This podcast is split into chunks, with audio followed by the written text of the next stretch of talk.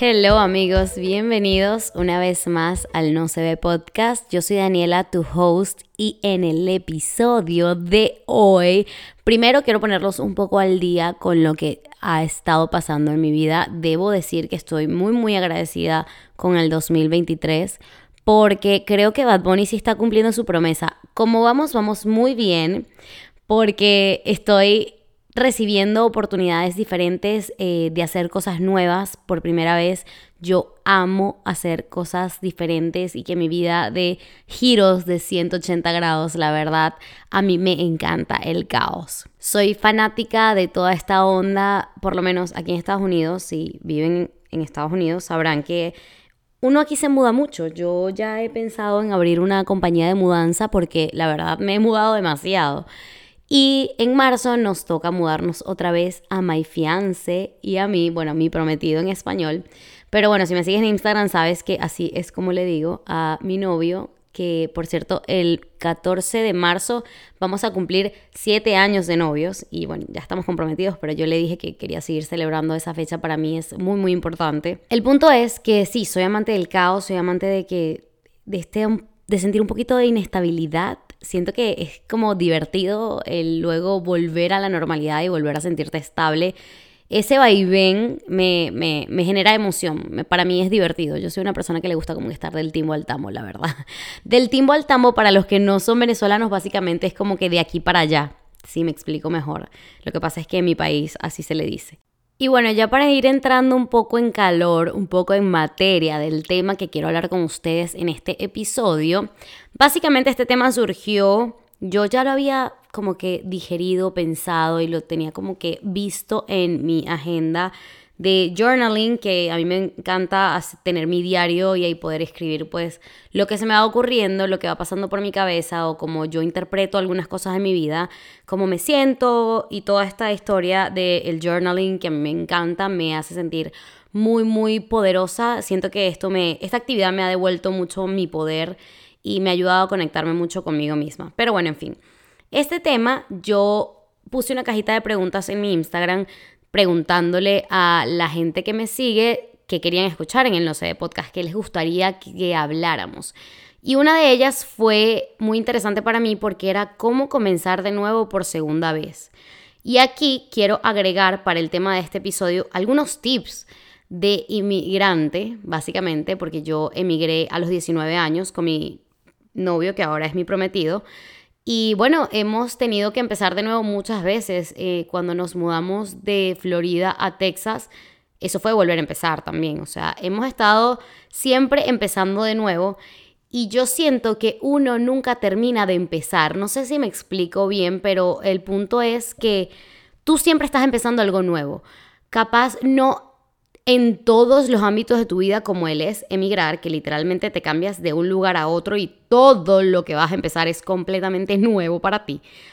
Pero siempre estamos empezando algo nuevo en el sentido de que o estamos empezando una actividad nueva, o estamos empezando un trabajo nuevo, o estamos empezando clases, que es algo nuevo, o estamos eh, empezando a comer algo que no comíamos antes. O sea, todo siempre está en constante principio diría yo, no sé. No sé si ustedes están de acuerdo con esto, pero yo siento que uno nunca termina de reinventarse, uno siempre está como que aprendiendo y volviendo a empezar, o sea, como que uno está en este constante aprendizaje en el que si a uno una lección no le queda clara, la vida se encarga de volverte a poner la misma situación, capaz con diferentes personajes, pero yo estoy segura de que cuando uno no aprende de los errores, los errores se siguen repitiendo en otras situaciones de la vida. Bueno, esa es mi experiencia. Pero bueno, volviendo al tema de empezar algo nuevo, yo ah, recuerdo que yo decía, a mí no me gustan los cambios. Yo era de las que cometí el error de decir esa frase en público y sin ninguna pena alguna, porque yo si algo no tengo en la vida es vergüenza. El día que estaban repartiendo eso, yo como que no estaba en la fila o estaba ocupada haciendo otra cosa, porque yo no tengo pena ni vergüenza de nada y yo decía, a mí no me gustan los cambios, a mí me gusta la tranquilidad. Y ahora yo puedo decir que soy amante del caos, o sea, siento que la Daniela que decía que no le gustaba el cambio y la que dijo hoy que ama el caos no se conocen. Pero bueno, es este tema de lo desconocido. Nuestro cerebro está diseñado para mantenernos a salvo se podría decir, y cuando hay algo que no conocemos, eh, ahí es donde se pone esto del miedo que ataca y empieza nuestro cerebro a decirnos como que tú esto no lo conoces, no te metas por ahí, no sabes qué te vas a encontrar. Y bueno, así es que se pierden oportunidades por no intentarlo. Yo siempre digo que, que bueno, esta frase es en inglés, se dice, let me give it a shot, o sea, déjame darle una oportunidad, es como que déjame apuntar, déjame, se refiere como más que todo como apuntar con una pistola, porque es como, I, will give it a shot, es, voy a darle un intento. Yo, esa frase se me quedó en la cabeza porque siento que a todo hay que darle un intento. Y esto también va a sonar un poco cliché, pero está esta frase que dice, nunca sabes si no lo intentas, eh, pues básicamente pasa con todo. Cuando yo decidí mudarme a Estados Unidos, yo tenía 19 años, yo soy una niña, pero bueno, era más niña todavía, tengo 24. Y es una de las cosas más arriesgadas que yo he hecho en mi vida y hoy digo como que, wow, Daniela, eh, aplausos para ti, me quito el sombrero porque a los 19 años emigrar sin tener mucho conocimiento de qué es lo que vas a hacer con tu vida requiere valor. Y, creo que en ese momento lo tuve y fue como que sí, lo voy a hacer, o sea, estoy súper decidida. Y me costó muchos meses de depresión y obviamente muchas personas no lo saben, pero yo llegaba todos los días de trabajar. Yo en ese entonces trabajaba limpiando. Imagínense ustedes el choque para mi cabeza yo en mi casa en Venezuela era muy consentida y yo no fregaba ni un plato en mi casa, lo cual, o sea, qué malcriada, no fregaba el plato donde comía. Pero bueno, sí, me tenían muy consentida en mi casa y no hacía básicamente nada. Siempre había una señora que nos estaba ayudando y en Venezuela es normal tener ayuda en casa. El punto es que pasé de no fregar un plato en mi casa a llegar limpiando en un condominio, era como la conserje del condominio, entonces como que todos los apartamentos de un lado, yo limpiaba como las áreas comunes, como que si había tierra o algo X. Todo eso lo hacía yo y yo llegaba del trabajo muy cansado, obviamente es un trabajo bastante físico. Y recuerdo, me sentaba en el piso, bueno, luego me acostaba, pero empezaba sentándome en el piso a llorar, llorar, llorar. Y al tercer mes le dije a mi novio, porque mi novio y yo emigramos juntos, también demasiado valiente, yo también lo aplaudo porque eh, él ni siquiera conocía a Estados Unidos. Yo por lo menos tenía algo de conocimiento de cómo era la cosa. Digo algo porque es bien vago lo que yo sabía de Estados Unidos para ese entonces. Y yo recuerdo que al tercer mes yo le dije, mira, yo no aguanto más, yo no puedo más, yo estoy cansada, yo estoy, ya no, ya no puedo, o sea, como que me voy a devolver. Y él me dijo, está bien, si esa es tu decisión, yo la respeto, pero te vas a devolver tú sola porque yo no tengo nada que hacer en Venezuela. Y eso a mí me cayó como un balde de agua fría. Yo dije como que no puedo creerlo, este tipo me está diciendo que no se va a devolver conmigo si nos vinimos juntos. Él me tenía que decir, ok, vamos a devolvernos juntos, estamos juntos en esto. Y no recibí la respuesta que estaba buscando, pero siento que, bueno, hoy le doy las gracias por decirme todo eso. Siento que me abrió los ojos, porque en ese momento fue como que desperté y dije, ok, vamos a poner las pilas, ¿qué vamos a hacer? Cabe acotar que para ese entonces él le costó mucho conseguir trabajo. Yo conseguí trabajo este de limpieza casi que llegando, me lo consiguieron, bueno, con unos amigos, una cosa, fue bien loco. Pero el tema es que yo estaba corriendo con todos los gastos de mi casa. En ese momento vivíamos en una habitación, pero bueno, con todos los gastos de la casa, que es el mercado, la renta, todo eso. Y él, a pesar de que estaba empezando un trabajo también duro, bastante exigente físicamente, y que, bueno, no tenía la certeza de que iba a poder cubrir todos los gastos solo, él con todo eso me dijo, yo no tengo nada que hacer allá, o sea, yo no me puedo ir para allá. Efectivamente, yo tengo a mi papá en Venezuela todavía, yo tengo mi familia, pero él, la verdad, eh, tiene, tiene, algunos familiares, pero no es como que tan cercanos como yo. La, familia de mi novio, la mayoría de su familia está en Argentina. Y, bueno, le queda familia allá, pero en, él, en ese momento no era una opción para él devolverse a Venezuela. Y yo le agradezco tanto que no me haya seguido el juego y me haya dicho como que, mira, si te quieres ir, vete, pero yo me quedo acá. Eh, para mí fue un choque al principio, obviamente. Al igual que cuando me mudé a Texas. En, yo recuerdo que cuando emigré, la depresión me duró tres meses. Lo recuerdo claramente porque a los tres meses le dije para irnos y él me dijo, te vas a ir tú sola, yo no me voy. Y ahí desperté y empecé a hacer todo lo posible para aprender inglés y un montón de cosas que este podcast les quiero hablar de eso. Les quiero dar tips si están pensando en emigrar.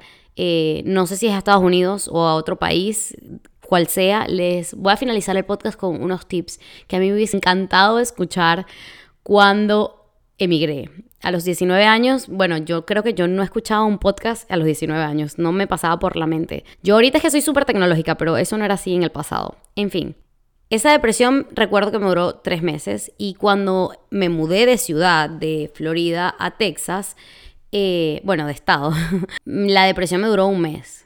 Y ya obviamente no es un cambio tan, tan gigante y ya tengo pues más conocimiento de, de todo esto de Estados Unidos, de vivir acá y todo eso, las leyes cómo se maneja el sistema, todo eso. Pero sí fue un cambio duro y todavía estoy intentando acomodarme para ser un poco más resiliente y poder adaptarme más rápido a las situaciones de cambio, o a si me toca mudarme o si me toca ir de un lugar a otro. Pero la verdad fue duro para mí eh, estar aquí en este país pues sola. Bueno, tuve la fortuna de que estaba con mi novio y, que, bueno, me mantengo, o sea, todavía tenemos esta relación tan bonita que hemos construido los dos. Pero hay gente que le toca más duro que a mí y yo por eso le doy gracias a Dios de que, de que lo que me pasó era lo que tenía que aprender. Pero bueno, en este tema de empezar de nuevo, yo considero que lo mejor que podemos hacer es tratar de trabajar tanto en nosotros para ser muy resilientes.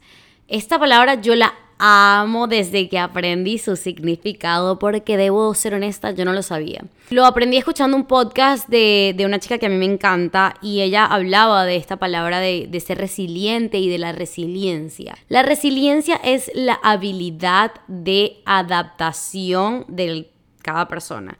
Cuando una persona es resiliente es porque es una persona adaptable a cualquier situación o circunstancia. Yo no me consideraba una persona resiliente. Hoy en día puedo decir que estoy trabajando duro para ser una persona más resiliente. Para que cada vez me pueda recuperar más rápido de las situaciones, de las circunstancias, de estos cambios, de estos volver a empezar. Si yo estuviera hoy volviendo a empezar y ¿Qué consejos te daría si Daniela a los 19 años, cuando decidió mudarse a Estados Unidos, estuviera escuchando este podcast?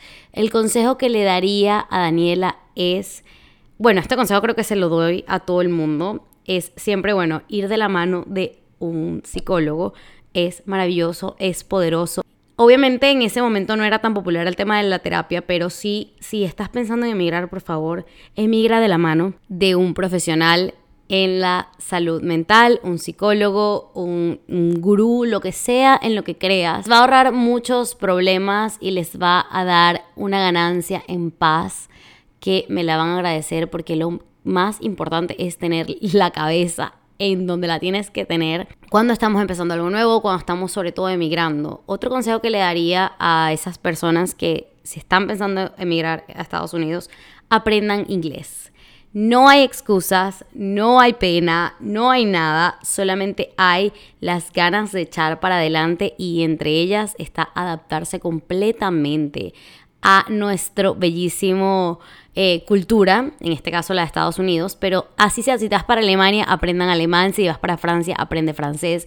El idioma que vayas a hablar, trata de tener alguna base, alguna idea del idioma, así te vas a ahorrar muchísimos tropezones, vas a abrir tu currículo a más oportunidades de trabajo, vas a estar más estudiado, vas a saber otro idioma, que ser bilingüe o saber un idioma, o sea, para mí es increíble. A mí me encanta que todo el mundo sepa muchos idiomas.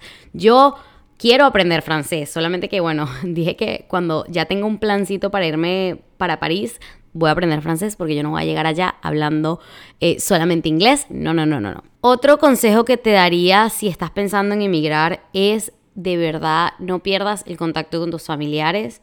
Siempre son un buen apoyo, siempre es bonito saber que tus papás, tus mamás, tu familia, tus abuelos, tus primos están bien, están contentos. Eh, y son parte de tu vida a pesar de que tú no estás cerca. Vamos a agradecer que hoy en día podemos eh, fácilmente con tocar un botón eh, en nuestro teléfono, llamar a quien nos dé la gana en cualquier parte del mundo, porque hoy tenemos esas posibilidades gracias a la tecnología, pero hace mucho tiempo la gente perdía el contacto. Si alguien se mudaba de ciudad a ciudad, no se volvían a ver y no sabías más nada de esa persona. Así que bueno, vamos a aprovecharnos de que hoy en el siglo XXI pues podemos decir que tenemos esa facilidad y bueno, ya para cerrar el episodio, esto es como un recordatorio más que un consejo, se podría decir así. Y es que nada puede salir mal. Si vas a empezar de nuevo, si te vas a mudar de ciudad, si vas a cambiar de carrera, si vas a hacer lo que sea nuevo que quieras hacer y quieres tomar ese riesgo, primero felicidades, eres un valiente, una valiente. Y segundo, nada puede salir mal. Todo está destinado a ser. Y a mí me encanta la frase en inglés, en español sería es lo que es, it is what it is. Las cosas son lo que son. Nada es ni malo, nada es bueno, todo es relativo, todo se basa en la perspectiva de uno. Así que vete con esa mentalidad de que nada te puede salir mal. Que lo peor que puede pasar es volver al lugar en donde estás ahora o volver a empezar o no sé, cambiar eh, de idea, nada puede salir mal. Todo va a ser lo que es y todo va a salir como tiene que salir porque eso es lo que está destinado a ser, al igual que siempre se puede aprender de todo lo que nos pasa en la vida, así que vamos a aprovechar estas experiencias que nos está regalando la vida. Acuérdense que aquí estamos de paso, así que hay que vivir lo más, lo más agradecidos posibles porque hay gente que le encantaría estar en este universo y pues ya no tienen la oportunidad, así que vamos a aprovecharlo, vamos a tomar esos riesgos, vamos a hacerlo con responsabilidad, pero sobre todo con gracia, acepten todo esto con mucha gracia, con mucha virtud, con mucha honra, porque está pasándote a ti por una razón. Y si ves esto muy arriesgado, muy loco, recuerda que es tu riesgo, es tu locura y eso solo lo mides tú. Y sin importar cuántas veces te arriesgues, cuántas veces te mudes, cuántas veces emigres, cuántas veces empieces algo nuevo, cuántas veces te reinventes, nunca, nunca, nunca dejes tu esencia a un lado, mantente fiel a ti mismo y nunca dejes de ser tú, porque acuérdate que es tu superpoder. Ser tú mismo es tu superpoder, no se olviden de eso. Y bueno, les quiero dar las gracias si llegaste a esta parte del episodio. Te mando un abrazo gigante. No olvides seguirme en todas mis redes sociales. Te voy a dejar los links aquí abajo. Déjame un review de qué te pareció este episodio del podcast y compártelo con quien creas que le pueda funcionar esta información en este momento. Así podemos llegar cada vez a más personas con este episodio y con este podcast que a mí me llena de felicidad poder hacer, tomarme el tiempo de hablar con ustedes. Para mí es súper, súper satisfactorio. Yo siento que este es mi diario y que ustedes son literalmente mis amigos más cercanos. Y este episodio, la verdad, bueno, este podcast lo empecé por eso, porque yo quiero, cuando capaz yo ya deje este universo y ya toque mi día de no estar más aquí, quiero que la gente me pueda recordar y pueda escuchar mi voz a través de estos episodios. Pero bueno, si tienen alguna recomendación de un tema que quisieran hablar en el No Se Ve Podcast, envíenme un DM a mi Instagram contándome su experiencia con el podcast y qué tema les gustaría hablar. Así podemos hacer un episodio basado en eso que ustedes me comenten y en esas conversaciones que a veces tengo con, con mis amigos que me siguen en mis redes sociales, que para mí son súper, súper... Eh, no sé, me llenan demasiado de esta energía tan bonita de poder tener gente alrededor del mundo. Es súper satisfactorio. Una vez más les doy las gracias y nos vemos en el próximo episodio del No se ve podcast.